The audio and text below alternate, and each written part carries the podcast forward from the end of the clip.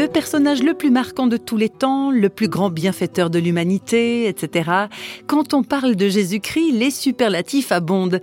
Mais réflexion faite, il faut dire aussi que les avis sur sa personne sont très divers. Et s'il est bien un sujet qui a toujours été matière à controverse, c'est la question de la résurrection du Christ.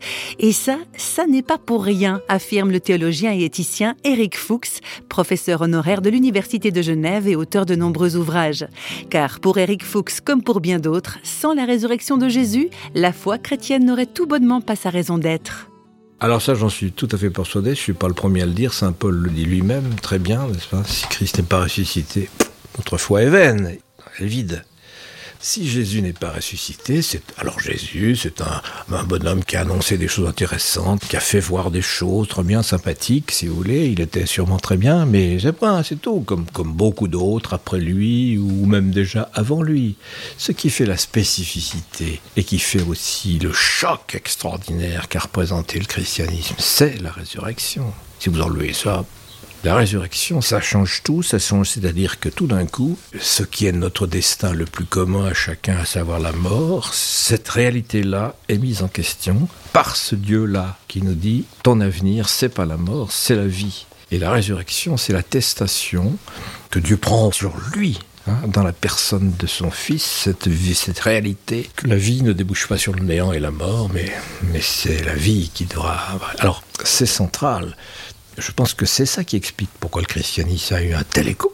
Comment expliquez-vous que depuis 20 siècles ça dure, que depuis 20 siècles des gens acceptent de vivre à la suite de ce message, qu'en même pas 60 ans après la mort de Christ, la moitié du bassin méditerranéen était rempli de chrétiens? Il y a eu quelque chose là comme une sorte de fulgurance qui n'a pas cessé de traverser les siècles et les, cultures, quelque culture que ce soit. Parce que la mort, bien sûr, c'est l'universel, le plus universel de tout. Hein. Et voici que cet universel-là, il est mis en échec. Alors ça, c'est le cœur de la foi, je crois. Si on enlève ça, c'est autre chose.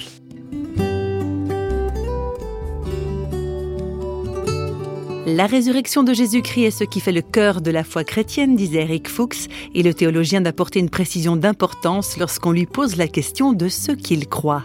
Mais le socon me dérange. J'aime pas la formule parce que ça a l'air d'être un contenu. Or moi je crois la foi bien sûr a un contenu, mais c'est pas le contenu parce que le contenu varie selon les cultures, selon les formules. On voit bien qu'un homme du Moyen Âge ne disait pas la même chose qu'un homme, etc. Et qu'aujourd'hui, etc. Ce que je crois m'importe mieux que en qui? C'est ça qui me semble important, c'est celui en qui on croit, ce Dieu-là, qui n'est pas n'importe quel Dieu, qui est un Dieu manifesté par un homme extraordinaire, vraiment extraordinaire, et en même temps très ordinaire, qui a été Jésus. Et ça, c'est fondamental, et ça, vous pouvez pas l'enlever, c'est, inouï quand on y réfléchit. Ça fait 20 siècles que quand même, euh, ça se transmet, et ça change des vies, ça transforme des gens, des sociétés aussi.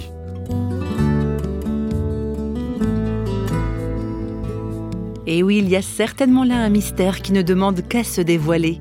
D'ailleurs, c'est justement le Christ qui dit cette parole bien connue. Qui cherche trouve.